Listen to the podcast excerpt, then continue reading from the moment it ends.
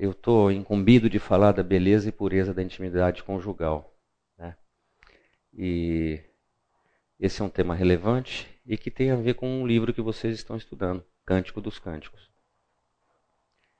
E esse assunto, para a gente ter a noção do ponto de vista bíblico sobre ele, em, vamos dizer, com detalhes, a gente tem que voltar no modelo da criação como, como Deus fez, como Deus planejou, como Ele projetou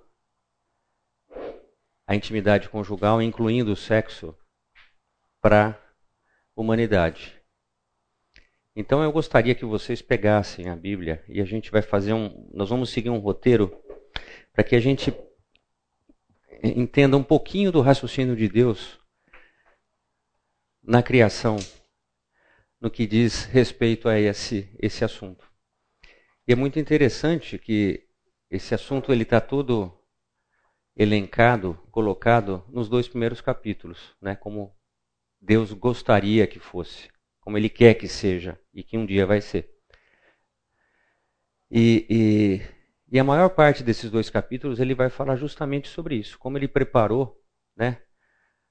Para nós isto, né? E ele detalha de uma maneira maravilhosa. Então eu gostaria que a gente seguisse uma linha de raciocínio para que a gente pudesse ficar, que vocês pudessem ficar também com, esse, com essa visão a respeito da beleza e da pureza da intimidade conjugal, incluindo o sexo. Então nós vamos começar. Eu gostaria que vocês fossem.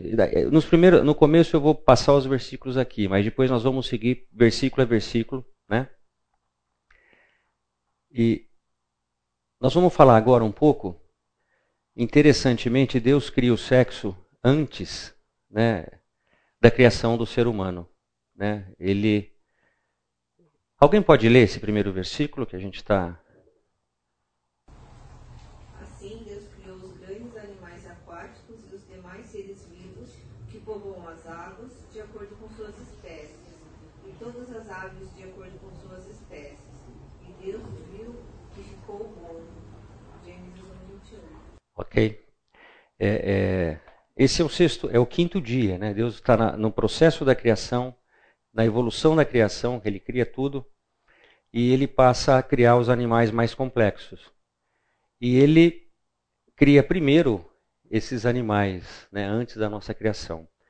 E aí, então Deus os abençoou, dizendo: Sejam férteis e multipliquem-se, encham as águas dos mares e multipliquem-se as aves na terra. Ser férteis, ser férteis, multiplicar, encher as águas significa reprodução.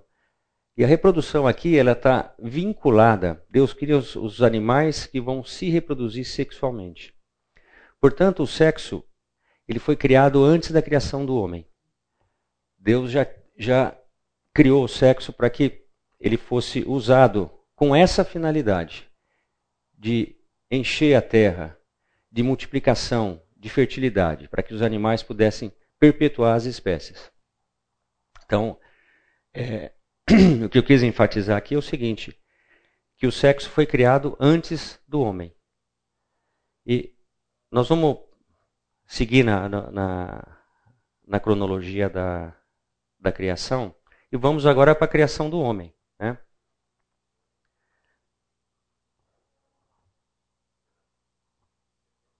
Não, eu vou, eu vou tocar sem anotação mesmo. Tá. Vai, vai daqui, ó. É. Vamos de repente. E, e, então, na continuação da criação, é, é, eu quero que vocês entendam o seguinte: Deus cria os animais, ele é, escolhe para que esses animais mais complexos, mais evoluídos, seja feito a reprodução de maneira sexuada, para que eles cumpram a finalidade de encher a terra, de se multiplicar, de, de, de preservar a espécie. E na criação do homem, Deus começa falando da criação no versículo 1, 26a. Façamos o homem à nossa imagem, conforme a nossa semelhança. E aí ele ele, ele segue nesse versículo, que não, não é o escopo da nossa apresentação, para dominar ele sobre a terra e, e sobre os animais. Criou Deus o homem à sua imagem. A imagem de Deus o criou. Homem e mulher os criou. Então eu quero mostrar aqui para vocês o seguinte: que Deus, na sequência da criação, ele cria o homem aqui, mas ele cria o homem com algumas características diferentes daqueles animais, daquelas espécies. Né? E ele dá ênfase na, na, na, na, cronologia, na sequência da criação, nessas características, nessas qualidades do ser humano. Ser a imagem né, de Deus, a semelhança de Deus. E isso vai fazer diferença, toda a diferença na nossa vida sexual. Como é que nós devemos encarar isso? Né? Deus nos cria com a capacidade de pensar, de raciocinar, de julgar, de escolher, de amar, de adorar. Então isso faz com que nós sejamos diferente do resto da criação, do ser, dos outros seres criados. Né? Então Deus faz isso na sequência e faz de propósito, inclusive para que ele, para marcar para a gente o que é importante nesse, nesse processo. E na sequência ele diz o seguinte: novamente ele fala a mesma, ele diz a mesma coisa que ele disse para as outras espécies, que são por reprodução sexuada, para sermos férteis, multiplicarmos-nos e enchermos a terra e subjugar a terra. Obviamente que isso nós vamos falar um pouco depois da relação homem-mulher, o quanto isso é importante de subjugar a terra. Então aqui Deus coloca na sequência, no pós,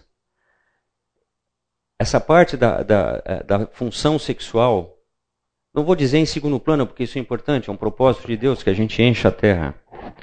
Mas ele coloca isso num segundo plano, dando ênfase que a criação do homem ela tem outros atributos que são importantes que a gente tem que levar em consideração.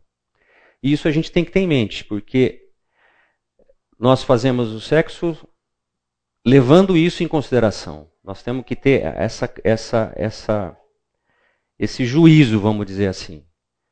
Porque nós não somos meramente cães que se reproduzem. Ok? E Deus viu que tudo que havia feito,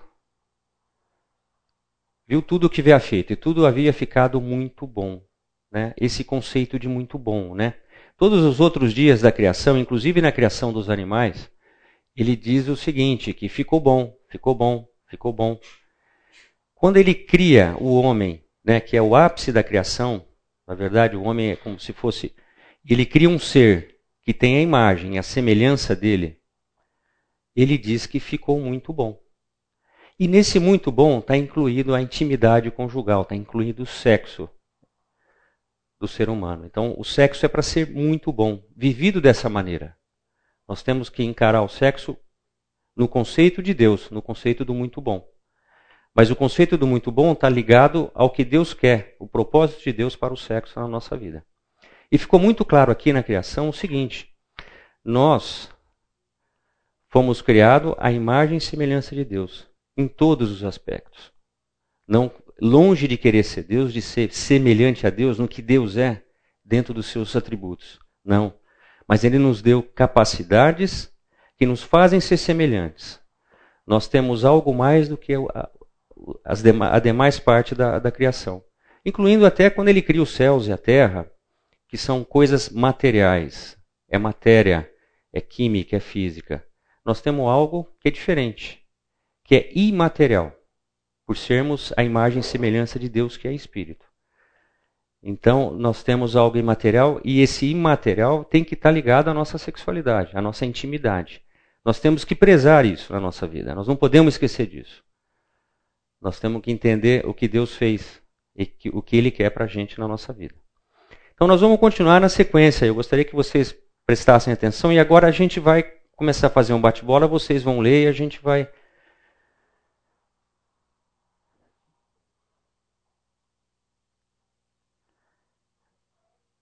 Ah, só não estou na sequência aqui agora. Então Deus, é, é, esse, esse, essa atribuição de que Deus no versículo 1:31, né? Vocês podem, vamos acompanhar pela Bíblia. Deus viu que tudo que havia feito ficou bom, muito bom, né? Então, o trabalho de, de, na, na, criação, como eu vou repetir aqui, é chamado repetidas vezes de bom, né? Foi somente no sexto dia que as escrituras revelaram que algo não era bom, né? Então aí eu gostaria que para a gente poder entender quando que Deus fala que as coisas não eram boas, né? Então eu gostaria que a gente fosse agora, nós vamos pular de capítulo e Deus vai detalhar a criação, né? Essa criação do homem e como ele faz a mulher. O que, que ele usa para a criação da mulher? É muito profundo isso daí. Eu gostaria que a gente acompanhasse de, devagar e, e, que a gente fosse lendo. Então, gostaria de ir para o versículo, capítulo 2, no versículo 18, e que alguém lesse esse versículo de uma maneira bem devagar, né?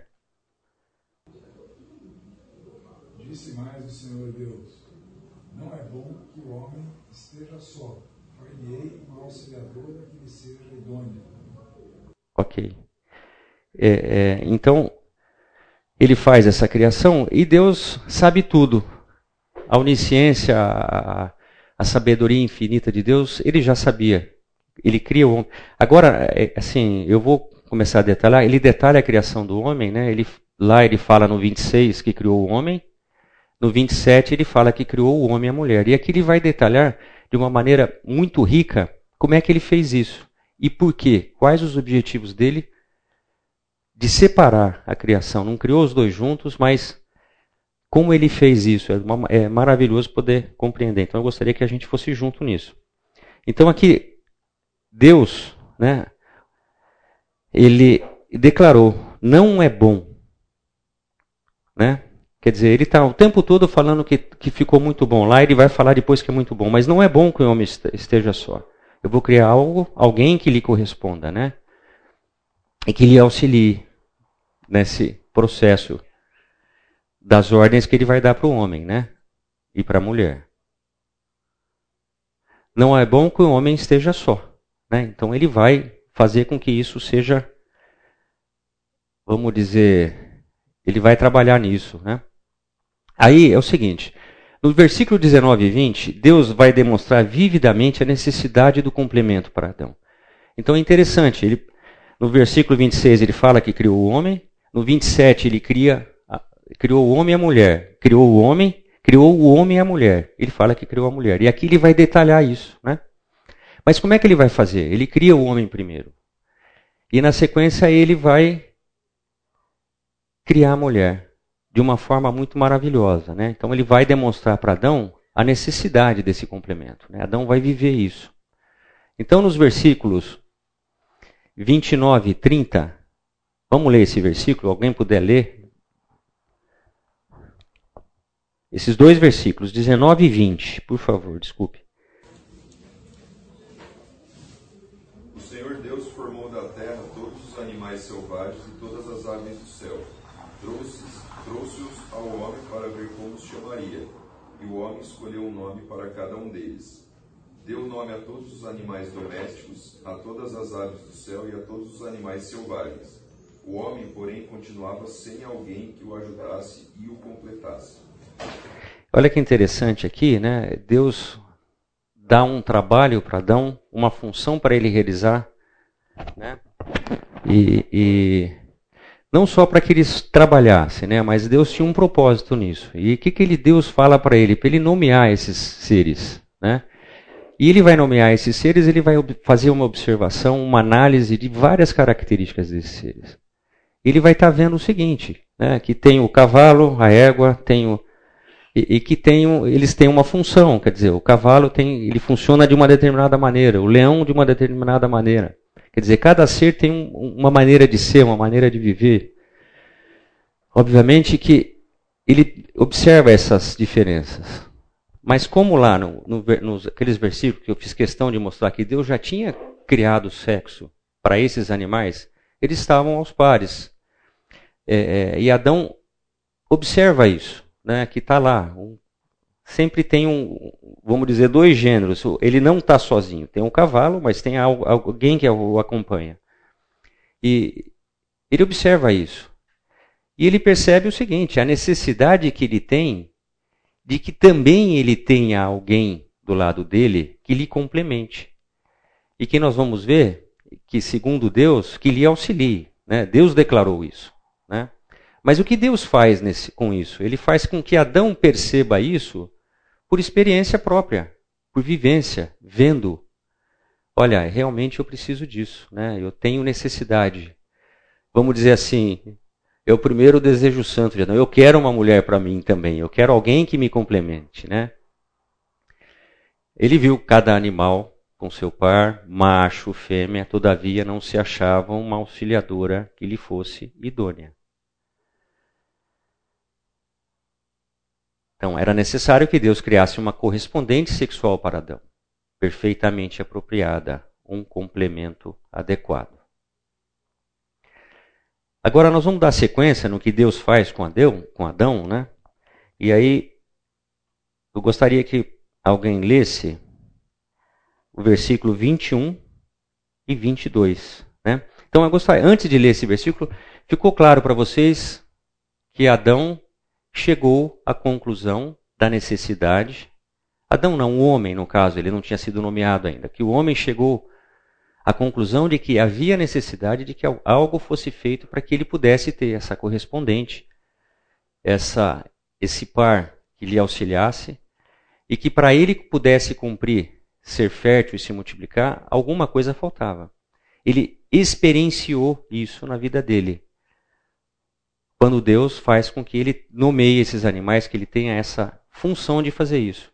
E ele percebe outras coisas.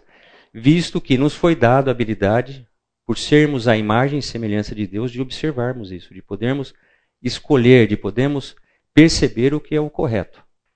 Então, Deus usou essa, vamos dizer, esse mecanismo para que Adão, por meio da, da sua cognição, do seu pensamento, chegasse a essa conclusão. Né? E tivesse a certeza, a convicção de que ele necessita disso. Né? Então vamos lá no versículo 21 e 22, se alguém puder ler de novo, por favor. Então o Senhor Deus fez cair um sono pesado sobre Adão, e este adormeceu, e tomou uma das suas costelas e cerrou a carne em seu lugar. E da costela que o Senhor Deus tomou do homem, formou uma mulher e trouxe a Adão. Aqui talvez seja o primeiro relato de um anestesista e de um cirurgião, né? Que a gente tem, né? Quando Deus ele atua como anestesista e como cirurgião. Mas é interessante o que Deus faz, né? Ele não, ele simplesmente ele não vai criar a mulher do nada. Ele deixa claro, ele enfatiza aqui que é, é, ele vai criar a mulher com alguma coisa de Adão, mas lá de dentro de Adão. Ele não vai criar a mulher simplesmente como ele fez com os outros animais. Isso tem uma profundidade muito grande e que nós temos que entender isso. A gente vai entender na frente qual é o raciocínio de Deus, é o raciocínio perfeito de Deus. Né? Então ele vai lá e tira um, um pedaço da costela de Adão que a costela, provavelmente por uma toractomia, né? Porque a costela fica no tórax, apesar de estar superficial, você tem que abrir e, e tem um, é um processo para que isso seja feito. E por meio dela Deus cria a mulher. E, e então a mulher é um produto do homem, né? Obviamente que se é um produto do homem, de um pedaço do homem, ela tem a mesma essência que o homem. E aí Deus faz o seguinte: o que qual, o que está em pauta? Que, qual a conclusão que Adão chega? Que Deus disse que, que, que, tá, que para não ser muito bom faltava que Adão tivesse uma correspondente e que lhe auxiliasse. Essa correspondente é a masculinidade de Adão, não só do macho e de fêmea, mas nós vamos ver depois que homem e mulher se complementam em todas as áreas, não é só na relação sexual, não é só na, é que a, a, eles se complementam e, e, e, Deus quis assim. Né? Deus quis assim e o homem chegou a essa conclusão. Finalidade implícita: distinção de gêneros criados à imagem e semelhança de Deus. Homem e mulher os criou. Deus fez assim, né, dentro do plano dele para nós, homens. Somos diferenciados, sim. Temos características que são que, tem, que fazem com que a gente tenha uma intersecção do ponto de vista biológico com os animais. Mas nós temos uma diferença grande dos animais. E isso a gente tem que levar sempre em consideração. E aí, nós voltamos ao versículo 31. O muito bom agora ele faz sentido, né? Da maneira que Deus fez, né? E que ele do processo que foi realizado, até para que o homem chegasse a essa conclusão e da maneira com que ele faz a mulher, ele faz com que a gente, não só o homem, mas também nós tenhamos essa certeza. As coisas não foram feitas assim por acaso, né? Eu não sei se vocês estão entendendo o raciocínio, quem está desde o começo aqui, né? Que a intimidade conjugal, o sexo, ele tem uma profundidade muito grande. Isso está demonstrado aqui. Né? É, vamos na sequência agora para o versículo 23.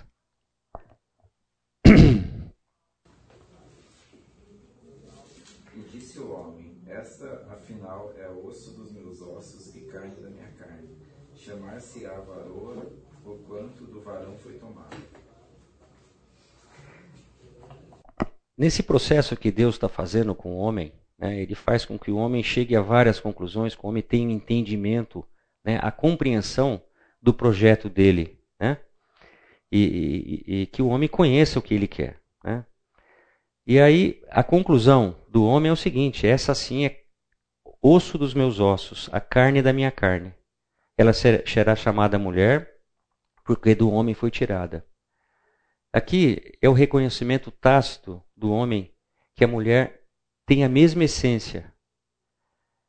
É igual a ele no sentido como na divindade, Deus, Filho, Pai, Filho, Espírito são um só. Mas são pessoas distintas. E o homem, ele tem a mesma essência que a mulher, ele é igual à mulher. Porém, com características diferentes. Né? Mas ele, em essência, eles são iguais. Nós somos iguais. Eu, Fabiana, vocês. Não existe diferença nesse aspecto. E Deus faz isso. Faz com que o homem reconheça essa, essa situação vivendo na própria carne, literalmente. Né? Ele vive na própria carne essa, essa, essa, para que ele tenha essa convicção. Então, talvez aqui esse reconhecimento de Adão seja assim o primeiro reconhecimento, é, é, vamos dizer assim, um voto até. Ela é carne da minha carne, é osso do meu osso, né? Então é com essa que eu quero ficar. Né? Ele chegou à conclusão de que ele não entendia a, a, a, que ele precisava de alguma coisa, né? E aí Deus faz essa mulher e ele olha para ela e fala: é essa aqui, é essa mesmo, essa aqui é, a que eu, é o que falta para mim, né? É o que tá, é o que eu necessito, né? E talvez aí seja o primeiro momento que a gente vê alguma coisa sobre o próprio casamento. Né? Quer dizer, eu preciso dessa, eu quero ficar com ela, é com ela que eu vou seguir. Porque eu, eu, eu quero ser com ela alguma coisa, eu preciso dela para poder seguir. Né? É, é, como se é, o, é, o casamento, é o embrião do casamento aí, né? que Deus coloca de uma maneira direta, clara, para que o homem compreenda. E até como um voto de fidelidade também entre homem e mulher. É ela que eu vou seguir, é ela com ela que eu vou fazer tudo, né? Então, é, dons diferenciados que se complementam. Ele vê a mulher, como ele já viu na criação, macho, fêmea, o diferencial entre homem, entre macho e fêmea na, na criação que Deus faz, porque Deus cria o sexo antes, né? E, e o macho e a fêmea, as distinções entre um e outro, e ele percebe isso. E ele se alegra, ele, é, esse versículo mostra, ele é enfático no que ele, na afirmação que o homem faz, né? Disse então o homem: Esta sim é osso dos meus ossos, a carne da minha carne. Ele está sendo enfático, né? ele tem essa certeza, essa convicção. Pô, encontrei alguém que me complementa, alguém que vai caminhar comigo, que vai ajudar eu fazer o que Deus quer que seja feito. Dominar a terra, dando, é, os animais e assim por diante. Né?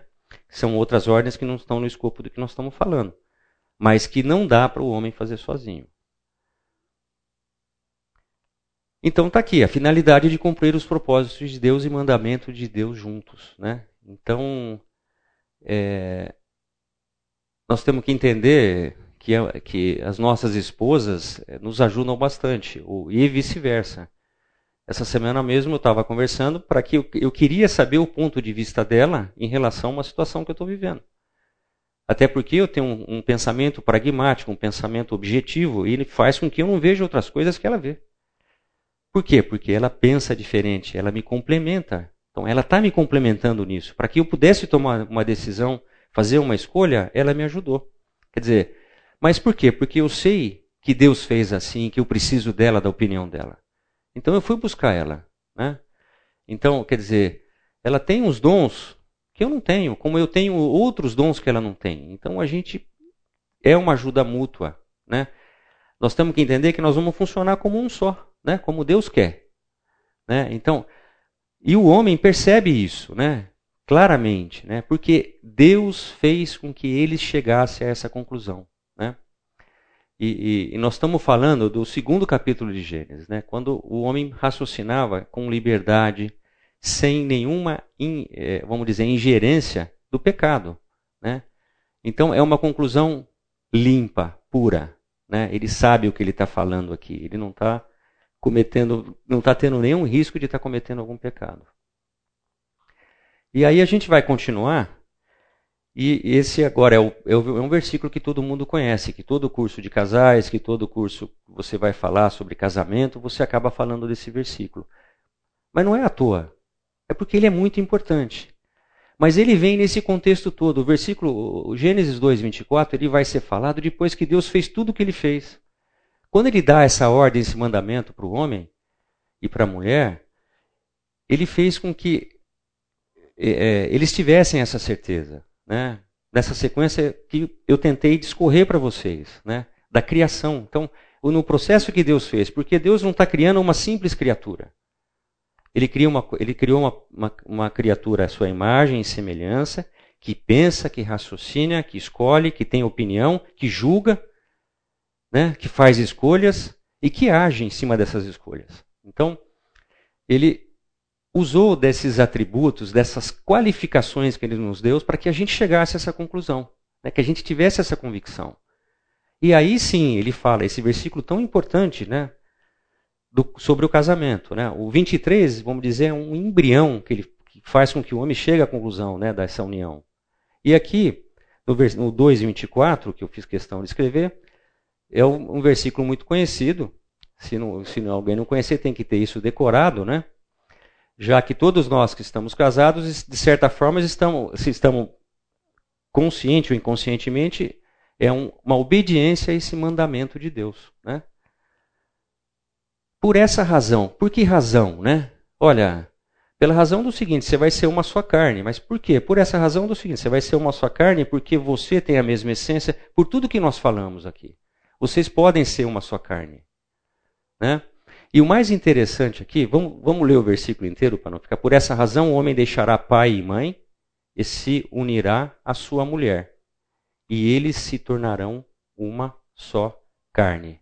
Eles vão ser um só, uma unidade, vão funcionar como um só, vão pensar, raciocinar, e o sexo está aí nesse meio. Olha que maravilha, uma só carne.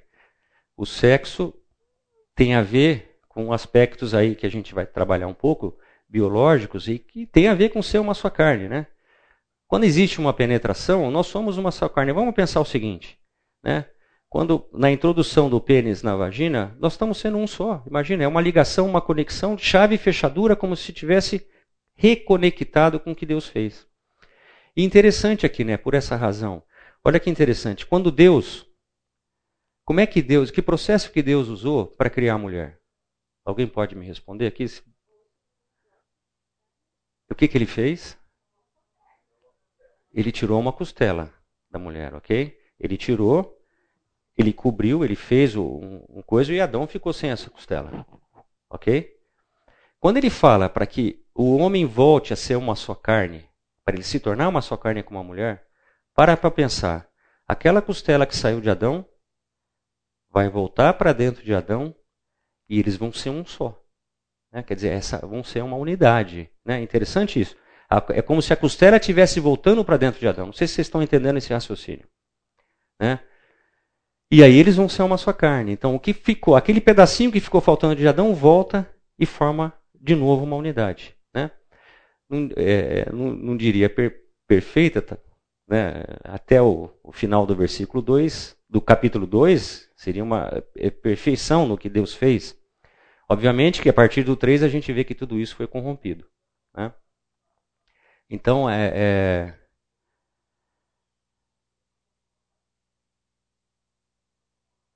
Eles foram criados para ser uma só carne, mesmo sendo gêneros definidos e distintos. Né? Eu acho que isso aqui, hoje se discute tanto isso, né? essa ideologia de que menino, menina, é, e a criação é clara, não tem, não, não tem dúvida, nós não temos como questionar nada disso. Né? Nós, como cristãos, quer dizer, seguidores é, é, da palavra de Deus, né? tementes a Deus, não temos dúvida, e a gente tem que mostrar isso lá fora. Olha, não tem dúvida, esse negócio é homem e mulher, e a união é homem e mulher, não tem o que discutir sobre isso. A palavra é clara sobre isso, já em Gênesis, já no começo da criação, né? não vamos nem falar lá na frente. Então, a gente tem que pontuar, a gente tem que marcar território em relação a isso. Né? Isso é o, é o cerne, né? isso é a base do casamento. O casamento é entre homem e mulher, da maneira que Deus fez, da maneira que Deus quer. Não é da maneira que estão pregando aí. Né? Então, é, esse é um, é um reforço para a gente, para que a gente, dentro dessa convicção, a gente seja tranquilo até, diante de tudo que a gente está vendo. Até no nosso posicionamento e no nosso posicionamento com a nossa família, com os nossos familiares. Essa pluralidade, ao mesmo tempo, essa unidade reflete a essência do Deus triuno. Olha bem, é, Deus não faz por fazer as coisas, né? É tudo com propósito, com uma finalidade. E propósitos e finalidades perfeitas, né? Então, no momento em que o homem e a mulher se tornam uma só carne, ele reflete, de certa forma, de uma forma bem pobre, vamos dizer assim, porque nós, longe de sermos o que um, um milho, sei lá, é, um infinito do que Deus é, do que a triunidade é, Pai, Filho e Espírito, né? Mas Deus tinha essa função dentro da criação, né? Ele queria um ser que pudesse, de certa forma, mostrar um pouco da glória dele como um ser único, né? Deus, três pessoas distintas, né? Que funcionam de uma maneira dentro de uma linha, né? Que Deus tem, né? o Pai, o Filho e o Espírito, né? com objetivos deles, com as dentro de uma hierarquia, né? E que são um só, ao mesmo, ao mesmo tempo são um só. E é o que o casamento é. Né? É o que é a minha união, é o que é o ser uma só carne. Eu sou uma só carne com a minha esposa e é isso que eu tenho que refletir, né? Essa união, né? Essa união forte, né? Que demonstra isso. No Novo Testamento também, em Efésios, a gente vê que, que Paulo fala um pouco sobre essa união, sobre essa unidade, né? Quando ele, ele cita é, a igreja, né? E Cristo. O Cristo, Cristo como cabeça da igreja, né? E a igreja o corpo, funcionando como uma unidade, né? E ele vai mais longe, ele faz, ele traça uma analogia, um paralelo em relação aos nossos casamentos, né? quando ele fala o seguinte: que o homem é o cabeça e a mulher seria representada pelo corpo, né? dentro da união, dessa união de ser uma só carne, dentro do casamento. Em, em, em 1 Coríntios, no capítulo 11, ele fala também né, que Cristo é a cabeça do homem, o homem é o cabeça da mulher e Deus é o cabeça de Cristo. Então existe uma relação né, de ele coloca um pouco a gente dentro desse processo de divindade para espelhar né, o quem ele é. Né? A união de homem e mulher é muito mais profunda do que uma simples relação sexual. Por isso, né, a gente vê aí que tem nós, nós estamos permeados né, de atributos por sermos a, criados à imagem e semelhança de Deus. Né? Então a relação sexual não, ela não é uma, ela não é simplesmente uma um ato mecânico, um ato biológico. Né? Então a gente tem que ter essa convicção. Né? O, o, o, a relação sexual é muito mais do que isso para nós homens, né? para nós seres humanos, ou se vocês quiserem ser um pouco mais, para nós homo sapiens. Né? Nós não, fomos, não somos iguais a, aos animais lá que, que foram criados a. E eu queria aqui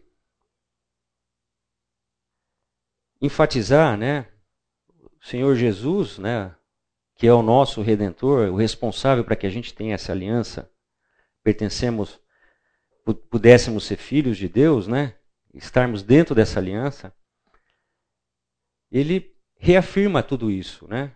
Ele afirma, ele reafirma categoricamente, né, numa situação, numa resposta aos fariseus, né, que estavam indagando, tentando pegar ele em contradição, numa situação de pecado, né, em relação ao casamento, quando os fariseus indagam ele sobre o, o, o divórcio, né, e antes dele responder aos fariseus sobre o divórcio, por que, que era daquele jeito lá no passado, por que, que foi daquele jeito, por que, que podia se divorciar e não era uma coisa. Ele reafirma, né, o que Deus fez lá no princípio, né? Então, só para terminar esse versículo aqui, posso? Jesus, então, quando ele é indagado sobre isso, sobre o divórcio, por fariseus, ele respondeu. Jesus responde: Vocês não leram que no princípio? Então, o que, que ele faz aqui? Ele estava falando para aquela plateia, mas ele está falando para nós aqui também. Né? Ele não está simplesmente. É, é, ele falou lá, mas a palavra é maravilhosa porque ela é eterna, e isso serve para a gente nesse momento. Né? Então, no princípio, né, quer dizer, na criação, no projeto de Deus, no plano de Deus para o casamento para nós, o Criador os fez homem e mulher e disse: Por essa razão, o homem deixará pai e mãe e se unirá à sua mulher, e os dois se tornarão uma só carne. Portanto, o que Deus uniu, que ninguém separe. E por aqui a gente ficou. Fica e depois a gente volta.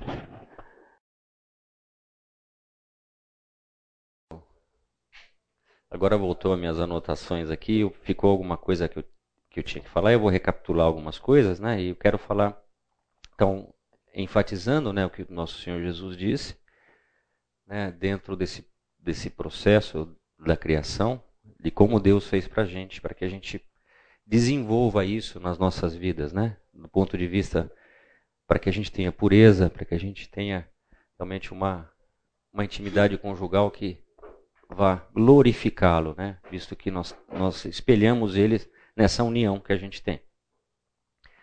E, na, e naquela parte da, do complemento, né, da complementariedade que Deus coloca, né, de auxílio de complemento, eu queria falar algumas coisas rapidamente para retomar, assim, para a gente entender que essas diferenças elas existem, elas foram feitas, foi Deus que quis assim e elas são benéficas, né, do ponto de vista funcional.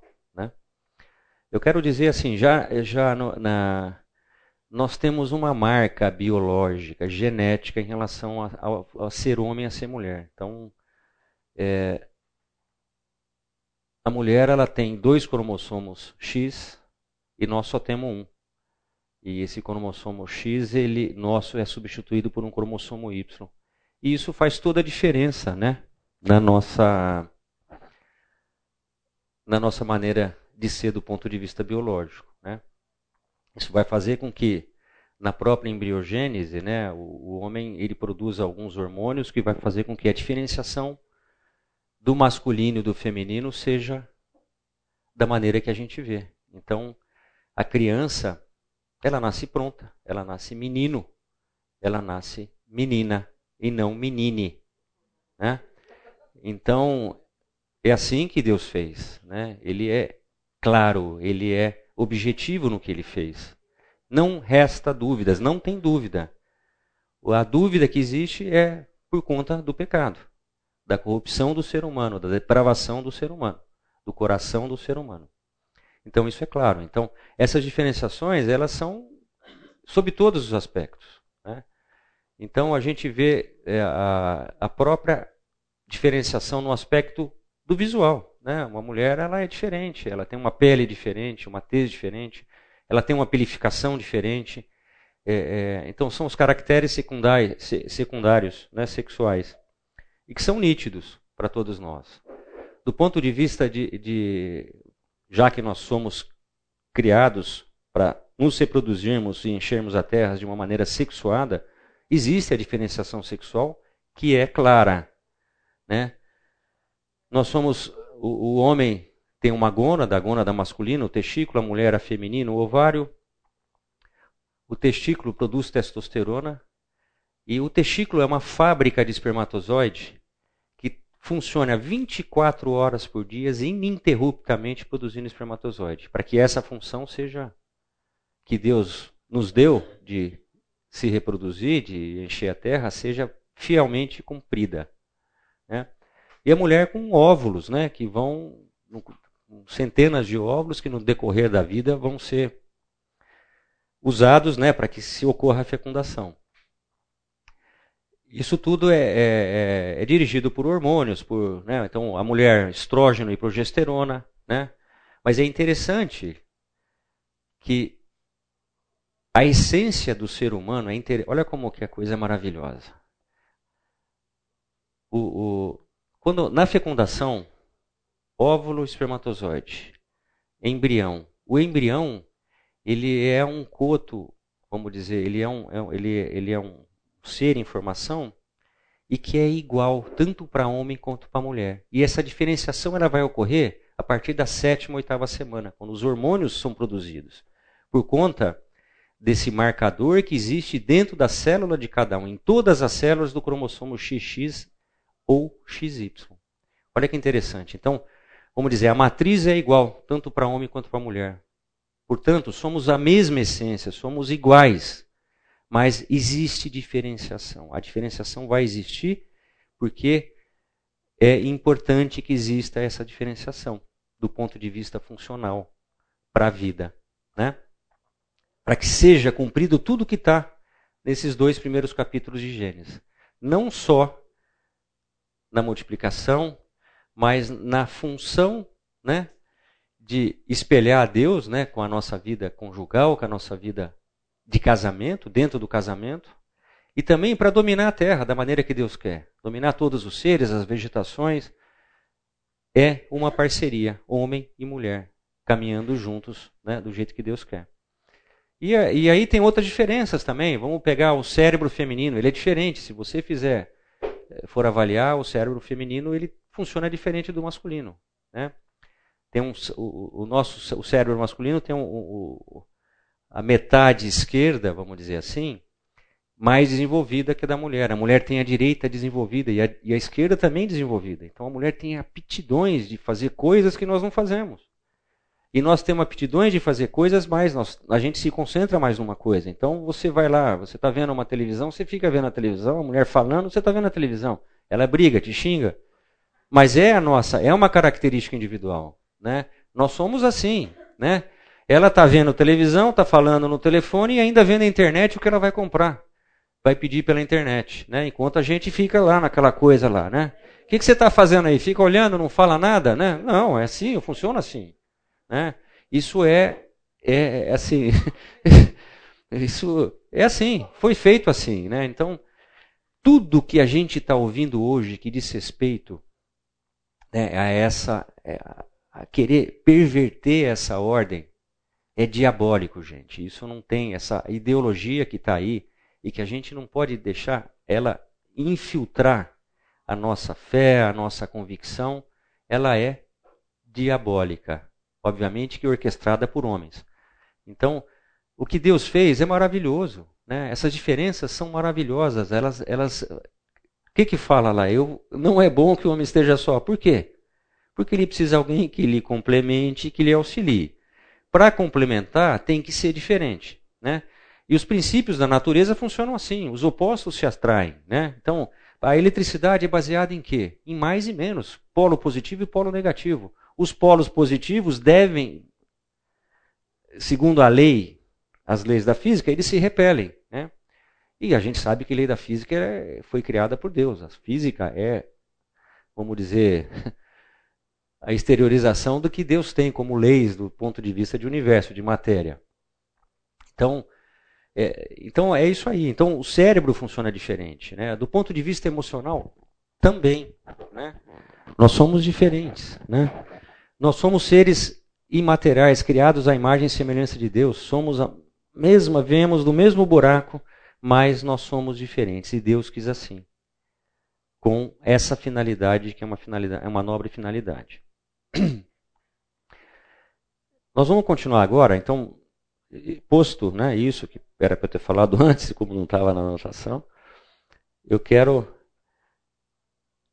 elencar aí algumas razões bíblicas, né, em relação ao sexo, né? Então, o sexo não foi criado pra, só para mim ter prazer, porque eu sou gostoso, eu quero fazer sexo para ter prazer, como mais uma forma de prazer na nossa vida. Ele é prazeroso, ele é, é uma forma de prazer sim. E Deus fez dessa maneira. Mas é um prazer com responsabilidade dentro de um contexto. O sexo não pode estar simplesmente jogado como uma, uma forma de prazer isolada dos propósitos de Deus para a vida do casal. Então, é, é, nós já vimos de, no, no, que Deus fez, do que nós já falamos, nós vamos repetir, eu acho que são coisas e colocar outras coisas que devem ser enfatizadas. E a gente tem que ter essa consciência, né? Sempre que a gente se refere a isso, né? Então, o, o, o, sexo, o casamento, dentro do casamento, o casamento em si reflete aspectos da imagem de Deus no ser humano. Né? É, é, é claro, o, o, casamento é uma aliança que nós fazemos na vida, né? como Jesus disse, e que o homem não vai separar. E que é eterna no seguinte de que ela tem que durar a vida toda, né? Não é na eternidade do ponto de vista de eternidade de Deus, né? Mas é uma aliança que a gente assume aqui e que ela tem que ser honrada, né, da maneira que Deus quer.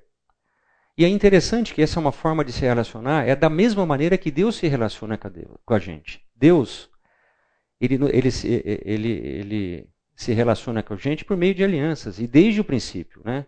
O que nós vimos, o que foi descrito nesses, nesses dois primeiros capítulos de Gênesis que a gente estudou na primeira, na primeira metade, é justamente foi uma aliança que Deus fez com a gente. Obviamente que foi quebrada, mas é, foi uma aliança. Ele faz várias outras, Noé, e assim vai. Né? Nós estamos vivendo dentro de uma aliança, né? Intermediada por Jesus, mas é a forma de Deus funcionar, por meio de alianças. E nós, como nós já falamos, refletimos uma aliança. Essa aliança de ser uma só carne, de refletir o que Deus quer que seja, é a unidade, né? Uma aliança formando uma unidade, né? Nós falamos lá do conceito da triunidade, Cristo, igreja, homem e mulher sendo uma só carne. Obviamente que nós espelhamos aí, nós é, é, vamos falar assim, nós glorificamos a Deus com o nosso casamento. Eu caso não é por mim. Eu caso primeiramente porque eu amo a Deus e quero obedecer a Deus.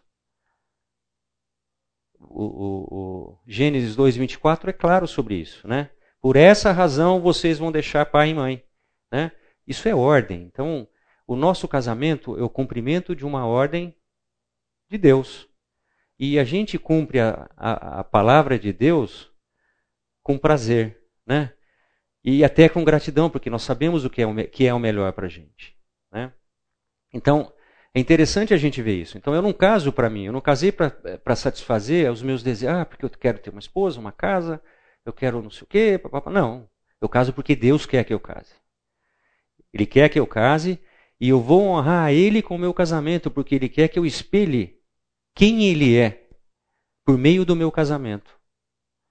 Então, o casamento é uma coisa muito mais profunda, né? E o sexo está inserido nisso, né? Muito importante isso, né? Então isso tem a ver, é uma intimidade. Nós estamos falando de intimidade, né? A beleza da intimidade conjugal, beleza e pureza. Isso é belo, maravilhoso, né?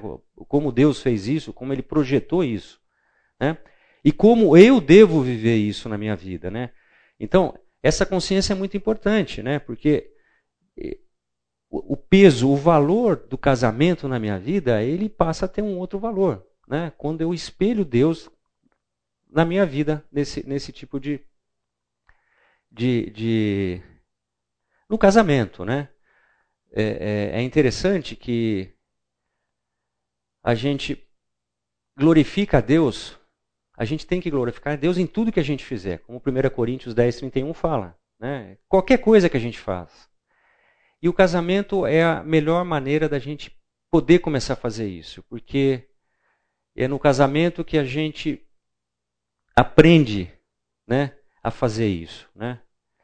Porque a gente tem que colocar em prática tudo o que está escrito na palavra, não é só os versículos do casamento, mas todo o processo de santificação. O casamento é um ministério né, que nós estamos vivendo, um ministério da nossa santificação e da santificação da, do nosso parceiro, da nossa esposa, do nosso marido. Né? Então, Deus é maravilhoso, é perfeito, ele fez assim. Quer dizer, ele sabe que com o casamento nós vamos crescer, amadurecer espiritualmente. Vamos, é a nossa maior oportunidade. Né? E sempre que a gente quer glorificar Deus, a gente faz para glorificar Ele, a gente vai estar nesse processo, vai estar se aperfeiçoando cada vez mais. Né? Pois dele, para Ele e com Ele são todas as coisas. A Ele seja toda a glória. Né? Então, o nosso casamento tem que ser encarado assim, é dele, foi dele, ele criou, ele quer assim. Né? É, é, e por ele, ele é que vai sustentar o meu casamento, a minha vida com a minha esposa, né? a minha vida em família. Né? E isso é para ele, para a glória dele, para todo sempre. Né? Então, a gente reflete esses aspectos da imagem de Deus na nossa vida. Né? E isso glorifica, de, glorifica ele. O outro, a, a segunda razão aí é promover intimidade né? total entre duas pessoas. Né? Então, o, nós temos que entender o seguinte: nós não somos Deus, nós não vamos viver só a parte espiritual no casamento. Nós temos alguns, é, nós temos que dentro do casamento viver a coisa do, do amor, né? E é, não é só o amor eros, né? É o amor ágape, o filéu também dentro com a nossa esposa. Isso tem que ter. Nós desenvolvemos. Olha que mara maravilha. Essa, é, nós temos a oportunidade de exercitar esses três tipos de amores dentro do nosso casamento. Né? O casamento é a grande oportunidade de santificação que a gente tem. Né? E, e, e, por isso que nos relacionamentos horizontais na vida, ele é prioridade de relacionamento. Né? O primeiro próximo que eu tenho que amar é minha esposa. Não é. Então, é, a gente já começa a, a cumprir as outras ordens que estão na Bíblia justamente no casamento. Foi o que Deus criou para a gente. Né? Então, essa, a intimidade total entre duas pessoas aí vai envolver não só essa coisa espiritual, essa, essa atividade espiritual relacionada ao que Deus quer para a gente, a vontade de Deus, mas vai envolver também a nossa parte humana, né? aquela parte biológica, aquela parte que é ditada por mecanismos hormonais, fisiológicos e que a gente vive por cima, em cima disso daí. Né? É, é... E aí a gente tem que entender o seguinte: o, o, o, a intimidade total ela é para ser desenvolvida dentro dessa, dessa, desse contexto de ser uma só carne, portanto, dentro do casamento. Né? Então, a exclusividade é algo importante. Né? É a minha esposa e mais ninguém. Né? Eu não posso, se eu tiver um pensamento, vamos dizer, um desejo que, que seja cobiçoso, um desejo pecaminoso em relação a uma outra mulher, estou dando um exemplo meu como homem, pode ser ocorrer com as mulheres. Eu tenho que ter em mente, não que eu vou estar traindo ela, mas primeiramente que eu estou traindo a Deus. O meu casamento é sagrado, ele é santo, né? ele é um, uma criação de Deus, então eu tenho que preservar isso. Então, a exclusividade é algo fundamental. Né?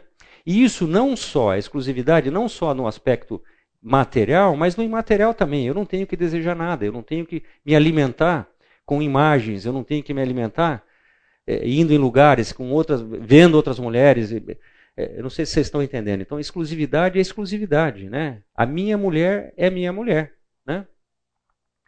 Uma coisa é, é assim que é, intimidade, isso é, vai, né, faz parte da intimidade também, é a coisa da mutualidade, né?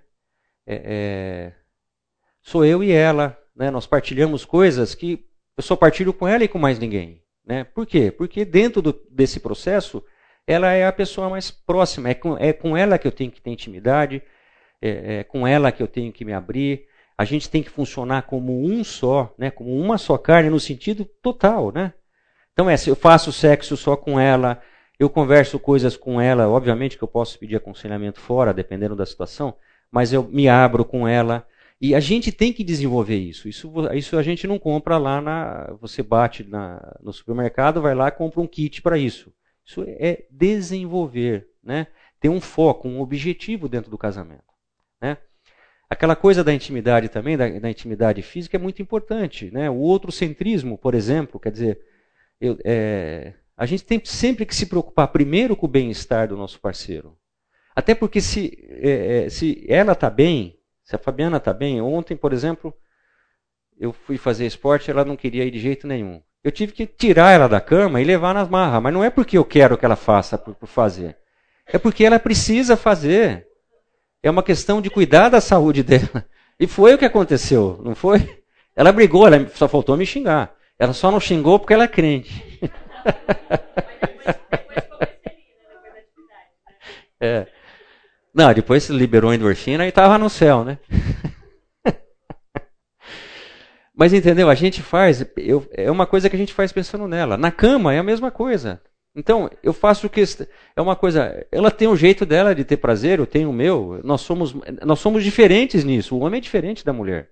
Então, muitas vezes nós não vamos chegar a, a assim uma, uma situação, mas eu procuro fazer com que ela tenha, pelo menos na maior parte das vezes, às vezes não dá, que ela tenha prazer também.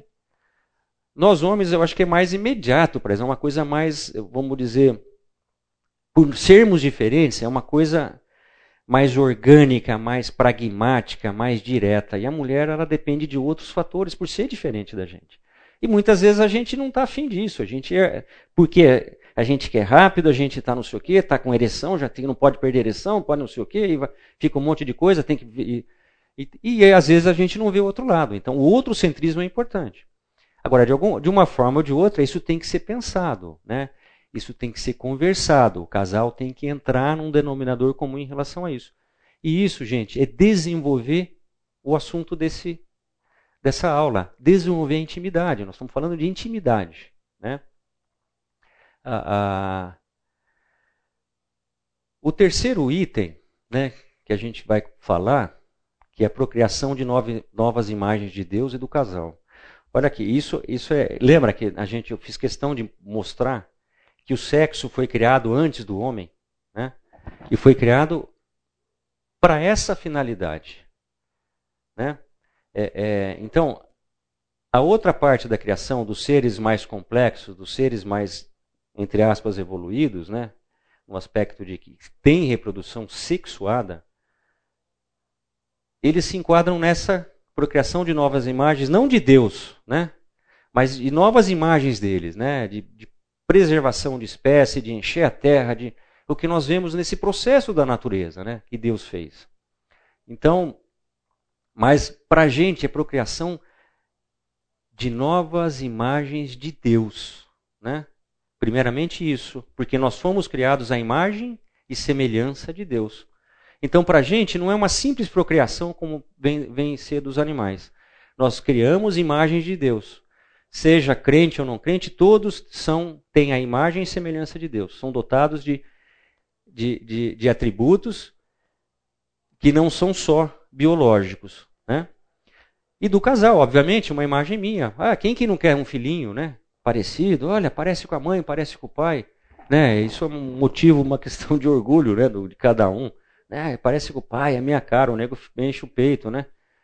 Vira um pavãozão por isso, né, do casal. Quer dizer, isso daí alegra o nosso coração no aspecto de que o filho parece, quer dizer, é, é, dentro de um, de um limite, isso não é pecado, né? não, não tem problema. Né? Mas tem que ter em mente, o sexo, para a gente, apesar do ponto de vista de encher a terra, de se multiplicar, né, de ir até os confins da terra, né, até para que o evangelho lá no futuro pudesse ser pregado, né, então encher até os confins da terra, né, para que é, o processo de, de, de, redenção se cumpra, tem que estar tá cheia a terra. Né? Então, no, em Gênesis 2, isso foi pensado já. Né? Então, nós somos diferentes. Né? Então, nós não somos, né, nós seres humanos, não somos um, um casal de cachorro, né? né? É, é, a relação sexual do cachorro ela é baseada, ela, ela é dirigida por instintos, né? Para que se cumpra o que Deus quer lá no versículo 1, Gênesis 1, 21, 22. Né? Para gente não. Né? É, é, nós somos diferentes. Os Homo sapiens, vamos falar do ponto de vista biológico, os Homo sapiens são diferentes no aspecto, biologicamente são iguais, somos dotados dessa capacidade sexual, né, com os mesmos instrumentos, pênis, espermatozoide, vagina, útero. O útero tem que estar pronto para a, a, fêmea na, na, na, dos animais, ela entra no cio, né? É, é, para que o útero esteja preparado, a mulher também. É, é, só que é o seguinte, né? Nós somos iguais nesse aspecto aos animais, né? Agora, os, nós, o Homo sapiens, seres humanos, possuímos um aspecto que é imaterial, que é espiritual, que tem a ver com a criação, como nós vimos na primeira parte da aula, né? Somos a imagem e semelhança de Deus, né? Nós pensamos, nós raciocinamos, nós temos a capacidade de colocar o amor em primeiro plano, né? Então, o sexo para nós, ele não pode estar desvinculado da expressão de amar a nossa parceira, o nosso parceiro. Ele tem um contexto e é um contexto que é divino, né? Tem que estar, tá, isso tem que estar tá envolvido.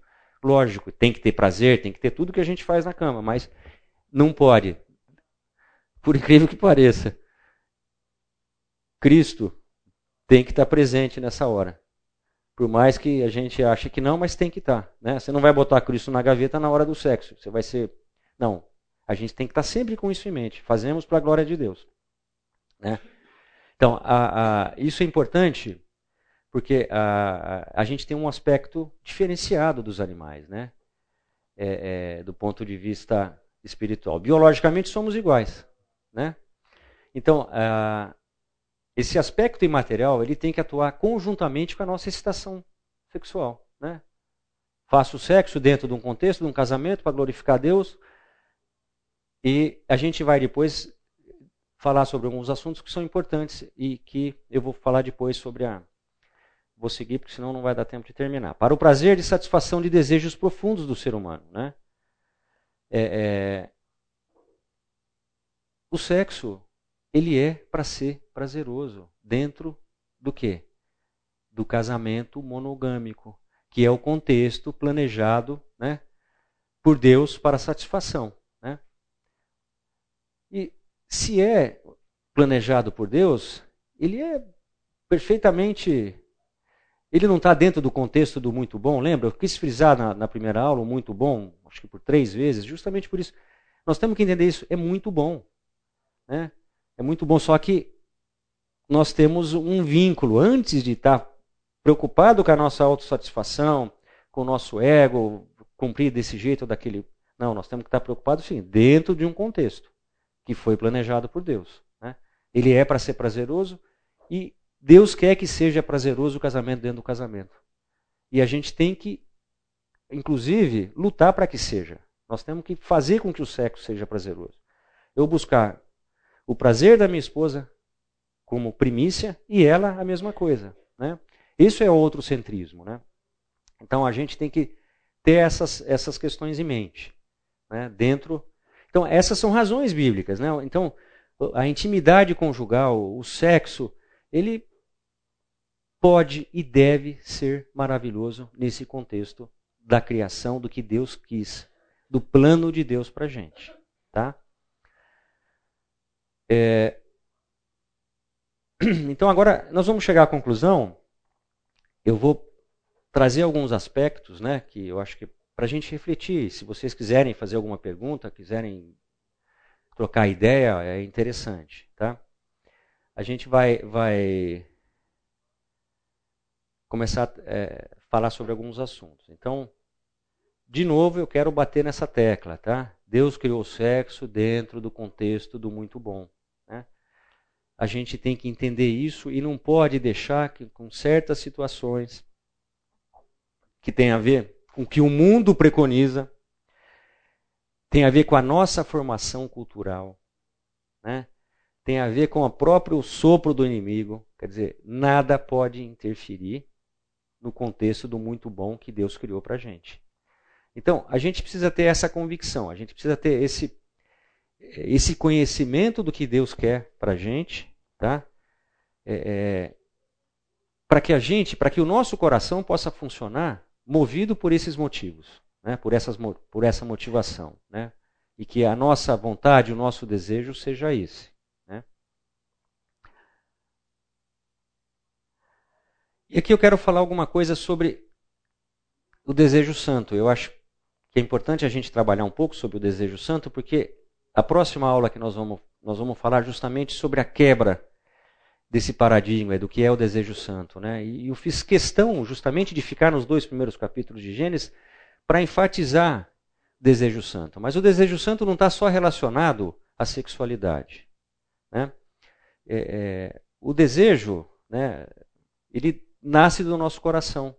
E ele está enraizado, ele sai do, do, do, que vem, do que, do que tá, o que motiva o nosso coração. Né?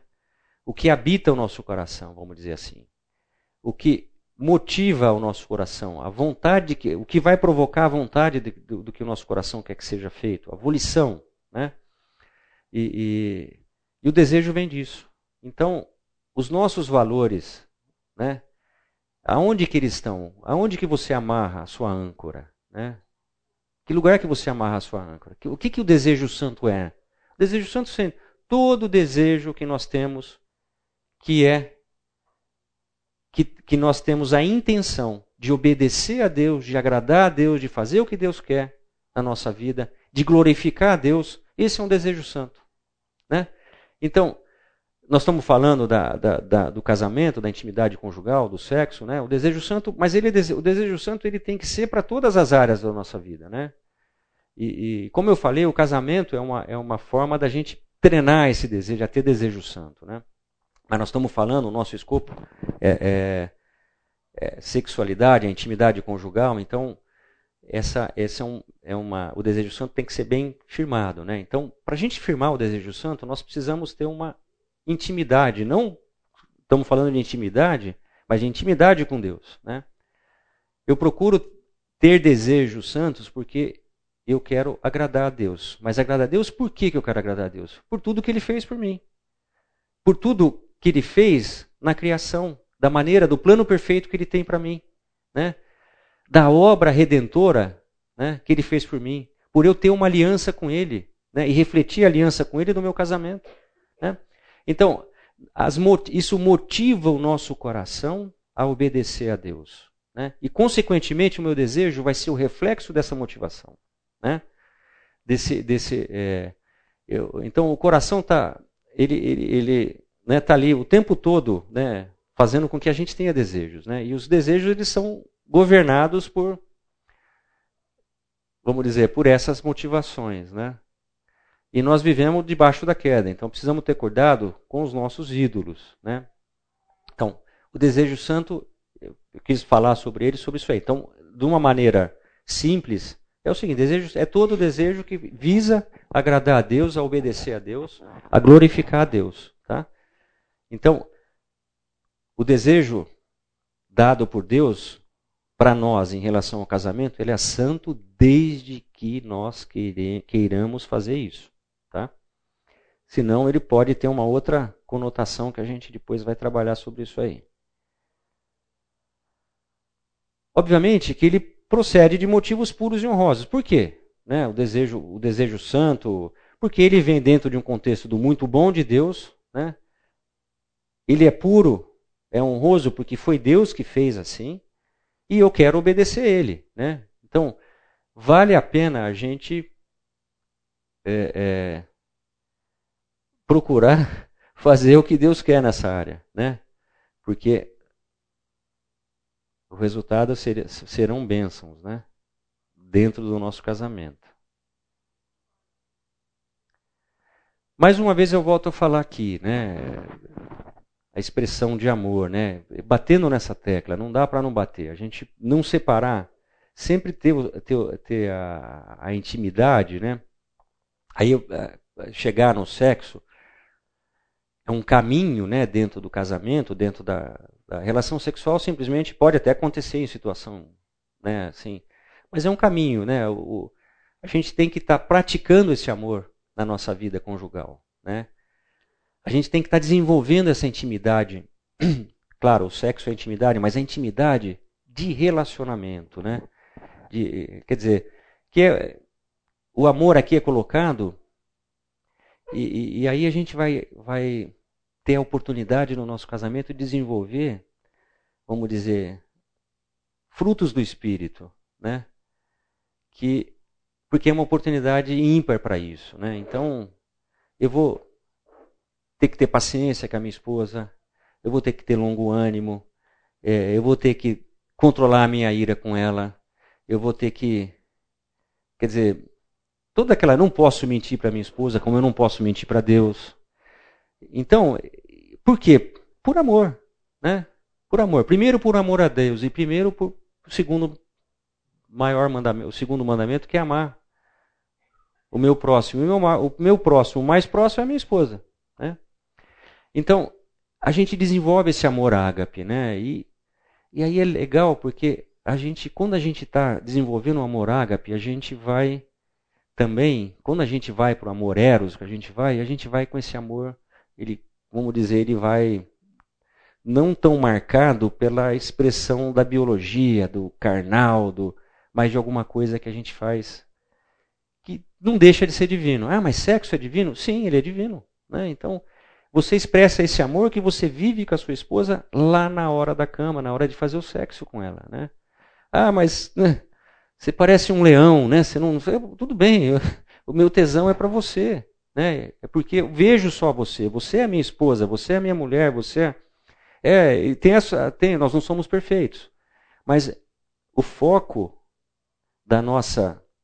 Obviamente que a nossa principal adoração tem que ser Deus, mas o foco da adoração nessa área é o nosso cônjuge e vice-versa. Adorar a Deus é uma, é uma. Você percebeu que é uma. É, é, então o sexo é maravilhoso. Ele é muito bom dentro dessas, vamos dizer que nem o Bolsonaro fala, que é das quatro paredes, das quatro paredes, dentro das quatro paredes, das quatro linhas, né? Ele é maravilhoso, né? E é uma expressão de amor. E a gente tem que entender isso e viver isso, porque aí ele se torna maravilhoso, ele se torna uma coisa é, muito gratificante. Né? Se a hora que você acaba, você fala, nossa, glorifiquei a Deus aqui na cama com a minha esposa ou com o meu marido e assim por diante. Tá? Então, não percam isso de vista. Isso é possível sim. Né? A gente ter esse sentimento. Né?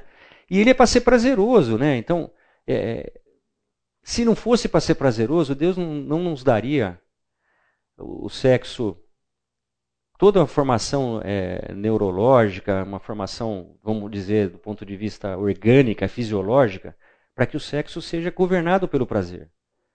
Mas tem a finalidade. Prazer, primeiro, do, ponto de vista de animal, animal, é o seguinte: preservar a espécie. Para a gente também tem preservar, criar pessoas à imagem e semelhança de Deus, mas, né? Ele é prazeroso sob esse aspecto. Então, se ele é uma expressão de amor e eu estou querendo agradar a Deus, glorificar a Deus, ele vai ser prazeroso. Né? Também. Eu vou ter o prazer do ponto de vista biológico, orgasmo, é, é, ejaculação, aquela coisa né, que é orgânica e é para ser vivida, não é pecado. É isso é um desejo santo, é uma aspiração santa né, de ter esse prazer dentro do contexto que a gente falou. Então, não é para separar, né? A gente é simplesmente ter, ter a consciência de que o prazer é para ser desfrutado dentro desse contexto, né? Que a gente está que a gente está falando e que eu estou batendo nessa tecla o tempo todo, né? Sexo é muito bom, né? E a gente tem que aproveitar ele, né? saber usá-lo né? dentro do que. Portanto, ele é legítimo, né? É, é, não tem discussão sobre isso. Obviamente que ele é legítimo para nós que somos cristãos, ele é legítimo dentro das quatro linhas. Né? Mais uma vez eu volto a bater, né? A gente está sendo bombardeado por alternativas sexuais, né? Então é, é, é, duro, né? Eu trabalho com sexualidade, sou urologista, trabalho na minha clínica com é uma coisa assim, está ficando difícil de, de até de, de, de, lidar com isso, porque assim são desvios, umas é, assim, óbvio que não são, graças a Deus que a maior parte são pessoas que não são cristãs, mas o desvio de função, o desvio né, do, que, do que é a sexualidade, realmente está ficando algo, algo é, difícil até da gente lidar lá dentro do ponto de vista de, de biológico, orgânico, mas é, são assim é, perversões, são coisas, conceitos errados, verdades que são criadas, gente, que é uma coisa que está. Então, a, a, isso é ilegítimo, isso não é o que Deus quer, né? Isso não tem base nenhuma, né? E as pessoas lá no fundo sabem que isso não é legítimo, tanto que estão procurando ajuda, né? Estão perdidas, né? Não tem um, um norte, não tem um, né? Então a gente tem que entender a legitimidade do sexo dentro do, do que Deus quer, né? E, obviamente que essas pessoas não conhecem a Deus, ou Deus que nós conhecemos, né? E, e, estão perdidas, né? Então elas não pensam em glorificar Deus. Então a gente tem que ter sempre em mente que a nossa intimidade, que o nosso casamento, a nossa é, é, o nosso objetivo é justamente esse, né? É, nós estamos chegando na, no fim do nosso tempo. Eu ia, iria apresentar algumas outras coisas aí sobre que seria meio opcional, para que seriam, vamos dizer, antídotos para que a gente possa ter uma vida sexual muito saudável, mas não vai ser possível. Se alguém quiser fazer alguma pergunta ou algum questionamento, eu queria só destacar, né? Inclusive é um grande privilégio que Deus nos dá, a perfeita sintonia e harmonia entre a mensagem cânticos dos cânticos, né? exalta a beleza da intimidade, a pureza, a, e todos esses conceitos e todas essas verdades, princípios foram apresentados aqui. Amém. A importância da teologia bíblica está lá dentro do livro, né? E mesmo para a compreensão do livro, Sim. a maneira como Deus exalta a sexualidade e a intimidade do casal. Que o casal tenta praticar dentro do, daquele contexto. Legal. Obrigado, pastor. Vamos encerrar então com uma oração? Senhor Deus, é em nome do teu filho Jesus, o nosso redentor, salvador, Pai, que eu estou aqui te agradecendo por essa oportunidade de a gente estar tá podendo falar de um assunto tão importante na vida de todo cristão, Senhor Deus. E que a gente tenha a convicção, o aprendizado, a compreensão, Pai, de que essa é uma das maneiras mais imediatas e está ao nosso alcance de te glorificar na nossa vida, Senhor Deus. Que a gente possa levar essa, essa convicção para a nossa vida, para a nossa casa, para a nossa cama e praticar da maneira que o Senhor quer, pois esse é um desejo santo, legítimo, criado pelo Senhor. É em nome de Jesus que eu oro. Amém.